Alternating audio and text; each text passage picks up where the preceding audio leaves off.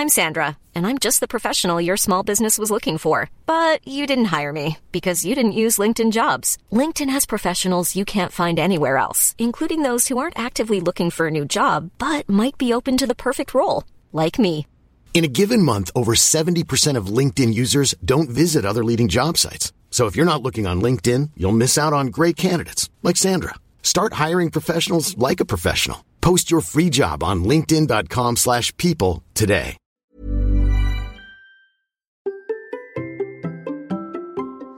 Vous avez forcément un titre de Daft Punk dans la tête. Bonjour, bonjour, bonjour, bonjour, c'est Bertrand, votre coach web. Bienvenue dans ce nouvel épisode du podcast, épisode 555 du podcast La Vie Créative, le podcast qui vous aide à devenir un créateur de contenu, à développer votre marque personnelle, à créer du contenu en ligne, à développer votre podcast, votre chaîne YouTube, à montrer votre personnalité au monde entier par la création, par l'entraînement à créer du contenu, à partager vos idées. Et aujourd'hui, bah, nous allons faire un petit... Euh, pas un petit hommage parce que je ne suis pas assez fan pour rendre hommage à Daft Punk, mais quand même il faut dire que dans l'actualité, c'est pas passé inaperçu. La, fin du groupe, 28 ans d'existence, séparation, un émoi mondial. La vidéo épilogue a fait plus de 21 millions de vues en 4 jours sur YouTube. C'est juste phénoménal et ça montre bien un petit peu la place qu'a pris Daft Punk dans le monde de la musique. Et ce que je me suis posé comme question finalement, c'était de dire, Qu'est-ce qu'on peut en retirer nous comme créateurs de contenu, comme petite marque, comme petits créateurs, pour se dire que est-ce qu'il y aurait des choses à reprendre dedans? Qu'est-ce qui fait un petit peu la clé de leur succès? Alors bien sûr c'est difficile à dire comme ça, il y a énormément de choses, hein, 28 ans de carrière, mais j'ai retenu quelques points, quelques éléments qui étaient pour moi euh, vraiment marquants, fondamentaux dans leur histoire, dans leur parcours, et que je voudrais retenir comme ça, comme élément sur lequel on peut tirer quelques enseignements. Et d'abord, on va lutter contre une idée reçue, qui était l'idée reçue que finalement, euh, ça venait de leur secret autour de qui ils étaient, de que le vivant caché, vous voyez ces choses-là, etc. qu'on entend parfois, de dire bah voilà ils ont créé une marque, on sait pas trop qui c'est qui avait derrière, etc. Ce qui est totalement faux, mais on pourrait avoir cette image-là, on pourrait dire bah oui bah Banksy ou JR par exemple, on sait pas à qui ils sont, ils ont un succès mondial, etc. Daft Punk, et eh ben ils sont derrière des casques. On, ça, ça, doit expliquer une partie de leur succès. Alors, bien entendu, on peut pas nier que le casque fait partie de la marque Daft Punk, mais il y a d'autres éléments. Et puis, il faut noter aussi qu'on sait qui ils sont. C'est-à-dire qu'on sait que euh, Thomas Bangalter et euh, Guy Manuel de Omen Christo sont les Daft Punk. Hein, c'est pas caché comme le sont Banksy ou JR. Mais le masque, le casque plutôt, est devenu un élément de la marque. Mais s'il suffisait d'être masqué pour avoir du succès, autant dire que nous serions tous tous, tous, tous en tête des classements en ce moment, on ferait des super succès mondiaux, etc. Ça serait la joie. Non, en fait, c'est vraiment le casque est devenu un élément de la marque qu'ils ont intégré petit à petit, qu'ils ont perfectionné, bien entendu. Mais en fait, au départ, ils ont commencé comme tout le monde, eh ben, sans avoir de succès. Et le casque et tout ce qui s'est construit autour, s'est construit ben, petit à petit. Mais au départ, quand on regarde leur histoire, eh ben, euh, avant d'être Punk, ils ont d'abord été euh, des jeunes adolescents, bien sûr, qui se sont rencontrés. On pourrait dire que un des critères qui est important dans le succès, c'est qu'ils ont réussi à trouver ce binôme, ils ont réussi à constituer ce binôme. Euh, peut-être était-il pas fait pour faire une carrière solo, ou peut-être ils auraient pu faire des carrières solo. Ça, on ne le saura jamais, parce que de toute façon, maintenant, quoi qu'ils fassent, eh ben c'est dans l'héritage de Daft Punk, donc euh, quoi qu'ils fassent, on ne le saura jamais. Par contre, on sait ce qu'ils ont fait avant.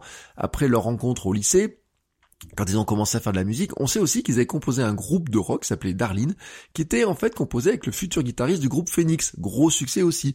Et c'était un nom hommage à la chanson des Beach Boys. Alors on voit l'influence comme ça quand on regarde Daft Punk et quand on dit influence des Beach Boys, ça semble un petit peu contradictoire. Et pourtant, ça montre un petit peu les différentes influences, leur capacité en fait à, à mixer beaucoup de choses.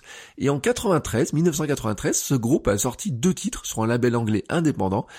Il y a eu quelques milliers de ventes un écho nul, hein, franchement, pas grand monde en a parlé, notamment en France, hein, on peut pas dire qu'il y a un gros succès, qu'ils aient déclenché des apparitions à la télé, quoi que ce soit, et puis ça leur a valu une magnifique, euh, magnifique entre guillemets, critique de l'hebdo anglais Melody Maker, qui a qualifié leur musique de euh, daft punky trash, un déchet de punk idiot. Alors autant vous dire que normalement, ça devrait décourager la plupart de ceux qui voudraient se lancer dans la musique, mais eux, ça les a pas découragés.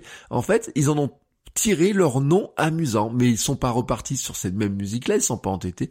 En fait, ils ont continué à faire leurs expérimentations, et bien sûr, Daft Punk est né hein, de ce en duo ensuite. Hein, ils ont séparé Darlene, ils sont devenus les Daft Punk en prenant ce nom, mais ils ont construit derrière leur succès sur le public et non sur les récompenses, sur les bonnes critiques ou quoi que ce soit, parce qu'en fait, ils ont tracé leur sillon, ils ont tracé leur propre voie, et donc dans ce cas-là, c'est quand même un petit peu compliqué d'être comparé aux autres, parce que on peut pas vraiment les comparer aux autres. Et ce qui est intéressant dedans, en fait, c'est que on peut voir qu'ils ont eu beaucoup beaucoup de succès public avec des millions et des millions de ventes, mais qu'ils n'ont pas forcément eu tout le temps les récompenses euh, par la profession, n'ont pas forcément été compris par les magazines, par la profession, par les professionnels même.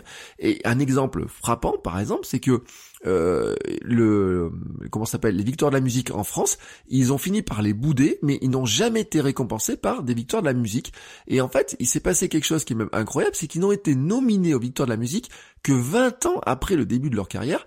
Et encore, c'était pas pour un album, alors qu'ils avaient déjà fait des albums vendus à des millions d'exemplaires, qu'ils avaient été euh, en tête de tous les classements. En fait, ils ont été nominés dans la catégorie du meilleur spectacle, ce qui était sûrement mérité, mais ils l'ont pas gagné. C'est Oliver Ruiz qui l'a gagné cette année-là.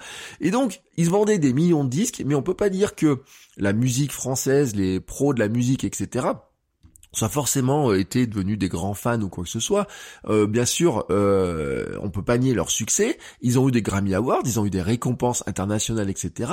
Mais ils n'ont pas eu que des succès, ils n'ont pas eu que des bonnes critiques, et pourtant ils ont continué à construire. Et construit sur quoi? Bah finalement, sur leur propre style, leur propre univers. Et vraiment, on peut dire que musicalement d'abord, ils ont créé ben, leur univers au fur et à mesure, ils ont expérimenté beaucoup de choses, ils ont commencé à jouer avec des nouvelles sonorités, des nouveaux euh, euh, mélodies, des manières de faire. Il y a des moments où ils sont que mu dans, dans, le mix, il y a des moments où ils sont plutôt dans la musique jouée, il y a des moments où ils ont sont mis à chanter, ils ont fait leur propre chemin, et pas toujours parfaitement d'ailleurs. Il y a des moments, il y a des, il y a des titres par exemple qui n'ont pas été forcément euh, très très très très bien reçu. On peut citer par exemple leur premier album euh, Homework, s'est vendu à 2 millions d'exemplaires, ce qui est faramineux hein, pour un groupe euh, qui naît comme ça, qui euh, qu'on découvre. Ils font 2 millions de, de, ventes avec le fameux Around the World euh, qui est vraiment qui était un succès planétaire et que vous avez forcément en tête, mais qui a été aussi critiqué. On a critiqué l'unicité de l'album, on a dit qu'il n'était pas forcément si facile d'accès que ça. Et puis, il était aussi critiqué pour ses conditions de mixage aléatoires. Et c'est de là qu'est né d'ailleurs un petit peu le terme du son à la Daft Punk, hein. c'est-à-dire que ces conditions un petit peu aléatoires, un petit peu différentes, etc. Ben ils ont créé leur propre sonorité. Par exemple aussi, euh, Discovery qui est sorti quatre ans plus tard a créé la controverse dans la presse, mais aussi aussi aussi chez les propres fans du groupe, ben tout simplement parce que ils avaient introduit des nouvelles des nouvelles formes de son, etc. Et après on peut se dire que c'était un coup de génie parce que dedans on y trouve leur fameuse voix déformée par des talkbox. Et vous savez c'est le harder, better, faster, stronger les voix déformées, robotisées hein, qu'on a entendu, ça peut paraître être un coup magique, magistral comme ça, mais à la sortie, ben, ça a été critiqué. Euh, ils n'ont pas fait l'unanimité avec ce choix-là. Et voilà, c'est comme ça. Et pourtant, ils ont continué leur petit bonhomme de chemin, et ils l'ont continué en fait aussi sur quelque chose qui est vraiment caractéristique. Ils l'ont continué à leur manière, sur leur rythme, avec leur gestion de leur carrière à eux. Alors, il y a un truc qui est incroyable, c'est qu'on parle de 28 ans de carrière, mais on n'a que 4 albums studio. Seulement 4 albums studio. On peut dire que c'est pas les plus productifs. Il y en a certains qui sortent des albums tous les ans, qui rebondissent sur les tendances, etc. Non, là ils sont à quatre albums studio. C'est pas les plus productifs, ils ont pas fait que des hits, mais il y a quand même une grosse qualité régulière qui fait que chaque album avait quand même une grosse qualité très importante et que, en tout cas, ils ont réussi à construire une base de fans juste gigantesque. Alors bien sûr, il y a des hits, hein. on a parlé de Around the World, de Get Lucky, One More Time, Harder, Better, Stronger. Euh, d'ailleurs, ces deux-là figurent sur l'album Discovery dont on vient de parler. Trip disque de platine en France, 900 000 exemplaires vendus en France, disque d'or aux États-Unis avec plus de 800 000 disques écoulés là-bas, juste sur deux pays, vous vous rendez compte, c'est juste gigantesque. Et puis à côté de ça, ils ont fait aussi des projets divers, hein. ils ont varié les projets, et puis surtout, il y a un truc, dans leur propre style, dans leur gestion de la carrière, eh ben ils ont pas construit euh, sur un culte de la personnalité, de qui ils étaient eux, hein, vraiment, c'est les robots, c'est vraiment les, les, les deux personnages sous leur casque sont vraiment là, la marque Daft Punk est autour de ça. Et ça, c'est un élément qui est important parce que finalement, ils ont décidé de séparer leur vie privée de la marque Daft Punk. Ils ont vraiment tiré un trait, ils le disent eux. Il y a un trait qui est vraiment net entre les deux. Et finalement, moi, je, je suis pas un lecteur de Gala, Voici ou de magazine. Je n'ai jamais eu l'impression, en passant devant des, magas, des, des, marchands de journaux, etc., de voir des frasques personnelles exposées en photo, vous voyez, avoir des choses comme ça et autres, avoir même des peut-être des paparazzades ou j'en sais rien quoi, peut-être qu'il y en a eu, mais je n'ai pas le sentiment, alors que des fois vous passez devant les magas, les, les, euh, les, marchands de journaux, vous avez l'impression que sont toujours, qu'il y a toujours des stars qui reviennent, etc. à la une, il a fait ça, il a fait ça, il s'est marié avec tel, il a eu un enfant, il a eu ça. J'ai le sentiment de ne jamais vraiment avoir vu ça avec les Daft Punk. Et vraiment, ils se sont concentrés sur la création de la marque. Et cette marque-là, elle a une caractéristique, c'est qu'elle est extrêmement forte. C'est une marque qui a une force vraiment qui est incroyable et qui ne vient pas que du succès musical de la marque, du groupe en fait. Elle vient vraiment de la construction telle qu'ils ont faite. Euh, l'univers en tant que tel, il n'est d'ailleurs pas que musical, il est graphique. À un moment donné, c'était l'utilisation des triangles utilisation bah, des casques. il y a eu tout un tas de recherches autour des casques au départ c'était des simples casques qui sont devenus de plus en plus compliqués, de plus en plus complexes, de plus en plus, euh, euh, je veux dire, électroniques, mais qui ont intégré la technologie dedans. Ils ont travaillé cette image-là, même dans leur dernière vidéo sur la notion de robot, etc. Cette fameuse vidéo épilogue, ils ont travaillé beaucoup ces aspects-là. Ils ont beaucoup travaillé les symboliques, les styles des clips, la scénographie, euh, tout ça. En fait, c'est un univers qui est vraiment, vraiment spécifique à eux. Ils ont créé une marque qui est bien plus forte que la simple marque, euh, j'ai envie de dire, musicale. C'est vraiment autre chose. Et puis ils ont participé à des multiples projets, des collaborations. Alors bien sûr, on pense à Pharrell Williams, le fameux légendaire guitariste disco Nile Rodgers, hein, qu'on voit dans leur clip, hein, qui a créé une sonorité vraiment particulière. Après, il y en a d'autres hein, qui auraient rêvé de faire de, de, de, de, jouer avec eux. Par exemple, Madonna rêvait de les avoir sur son album. Voilà, d'avoir une participation sur son album, parce qu'en plus, elle sait que en général, les collaborations avec des artistes un peu de ce univers-là ont toujours beaucoup de succès pour elles. Ils ont fait musique de film, apparition dans un jeu vidéo, et s'ils ont été faits chevaliers dans l'ordre des arts et des lettres, hein, c'est par cette participation à divers univers. C'est-à-dire que s'ils n'ont pas eu de victoire de la musique, eux, ils ont eu quelque chose qui est encore plus gros, j'ai envie de dire, mais une récompense encore plus grosse, c'est-à-dire qu'en fait, on a récompensé non pas seulement leur musique, mais les chevaliers dans être chevalier dans l'ordre des arts et des lettres, c'est finalement une récompense pour leur art global et un art qui est plus que musical, mais qui est une contribution beaucoup plus large. Et ils l'ont expliqué d'ailleurs au magazine Sugi en 2007, sur une, vraiment, ils ont expliqué ce, ce principe-là. Ils ont dit, nous avons toujours essayé de créer un univers musical, visuel et esthétique global. Dans notre travail, la musique n'a pas une place aussi importante que chez la plupart des autres groupes. Nous avons toujours voulu nous inscrire dans une démarche plus large que celle des musiciens enchaînant mécaniquement les albums et les tournées. Et vraiment, quand on regarde, je vous le répète, hein, seulement quatre albums studio, quelques mix, des participations à divers projets, bien sûr des grands festivals, bien sûr des grands événements, etc. Mais vraiment, ils ont géré ça d'une manière totalement différente. Ils ont créé une marque extrêmement forte avec leurs propres règles, propres règles musicales, propres règles de gestion. Et en fait, qu'est-ce qui s'est passé? Ils ont créé une sorte de mouvements autour d'eux. Alors bien sûr, il y a le mouvement musical, ils ont entraîné beaucoup de monde autour d'eux, beaucoup de ben, la fameuse vague française hein, musicale qui a déferlé sur le monde derrière, mais ils ont entraîné aussi leurs fans dans un univers et on peut dire que vraiment quand on arrive à polariser d'ailleurs un petit peu, parce qu'il y avait ceux qui détestaient leur son et puis ceux qui les adorent, et eh ben on est dans un, un mouvement et presque une religion par moment, on pourrait dire. Et d'ailleurs, ils ont joué dessus, parce que quand on regarde certaines de leurs citations, c'est vraiment extrêmement intéressant, parce que, par exemple, sur une citation au Matin de Genève en 2007, il disait c'est une sorte de micro-mythologie qui est une construction divertissante. Ça, c'est pour parler en fait de la construction de leur marque. Il disait, ce qui pouvait être une démarche strictement personnelle, idéologique ou politique est devenu une démarche artistique. Pourquoi ils avaient le casque, pourquoi ils ont construit comme ça?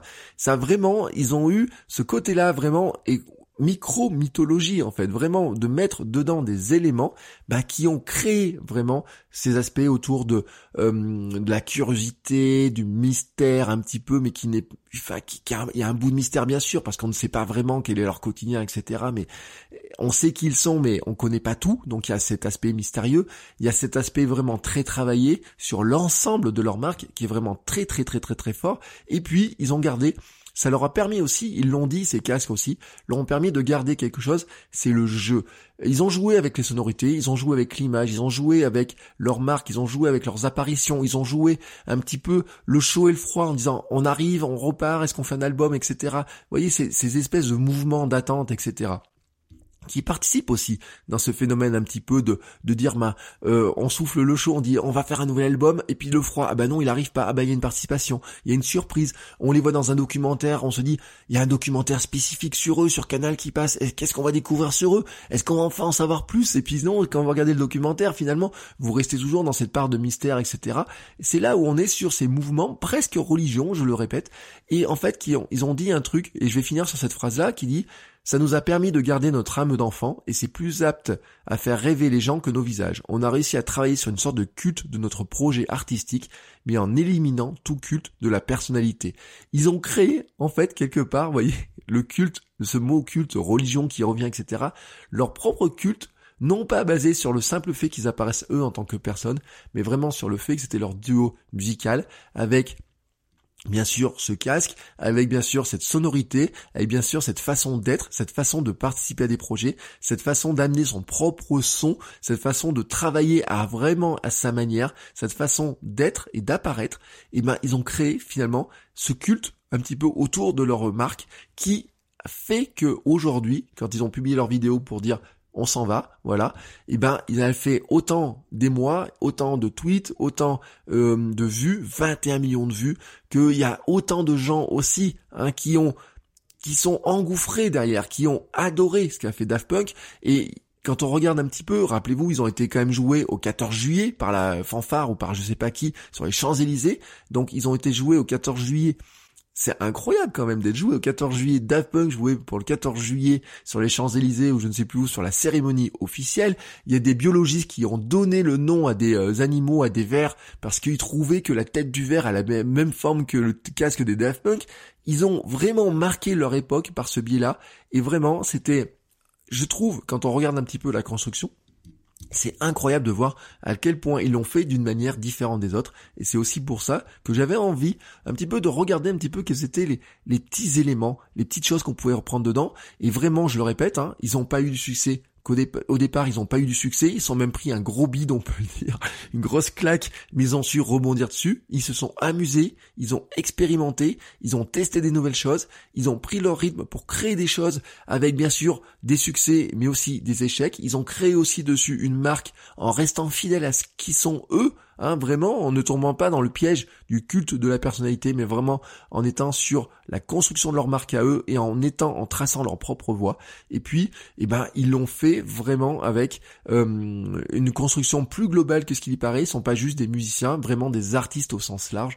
Et ça fait partie des points que je voulais vraiment euh, remonter avec vous. Voilà, cet épisode se termine. Euh, je vais maintenant fermer ma bouche en espérant que vous ouvriez la vôtre pour créer du contenu.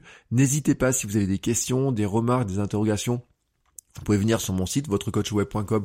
Vous avez toutes les notes des tous les épisodes, vous retrouvez tous les épisodes avec toutes les notes de tous les épisodes euh, depuis maintenant 555 euh, épisodes, donc ça commence à en faire un petit peu.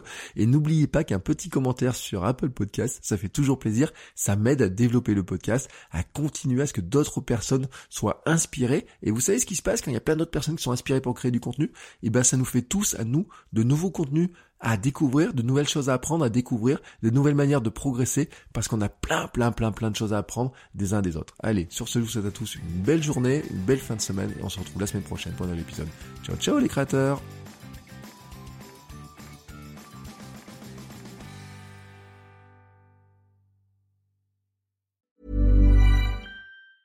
When your skin feels nourished and glows, you radiate confidence. Osea makes giving your skin a glow up easy with their clean, clinically proven Mega Moisture Duo. This seaweed powered duo features two of Osea's best sellers, Undaria Algae Body Oil and Undaria Collagen Body Lotion. Glow from the inside out. Get 10% off your first order with code GLOW at OseaMalibu.com. That's O S E A Malibu.com code GLOW.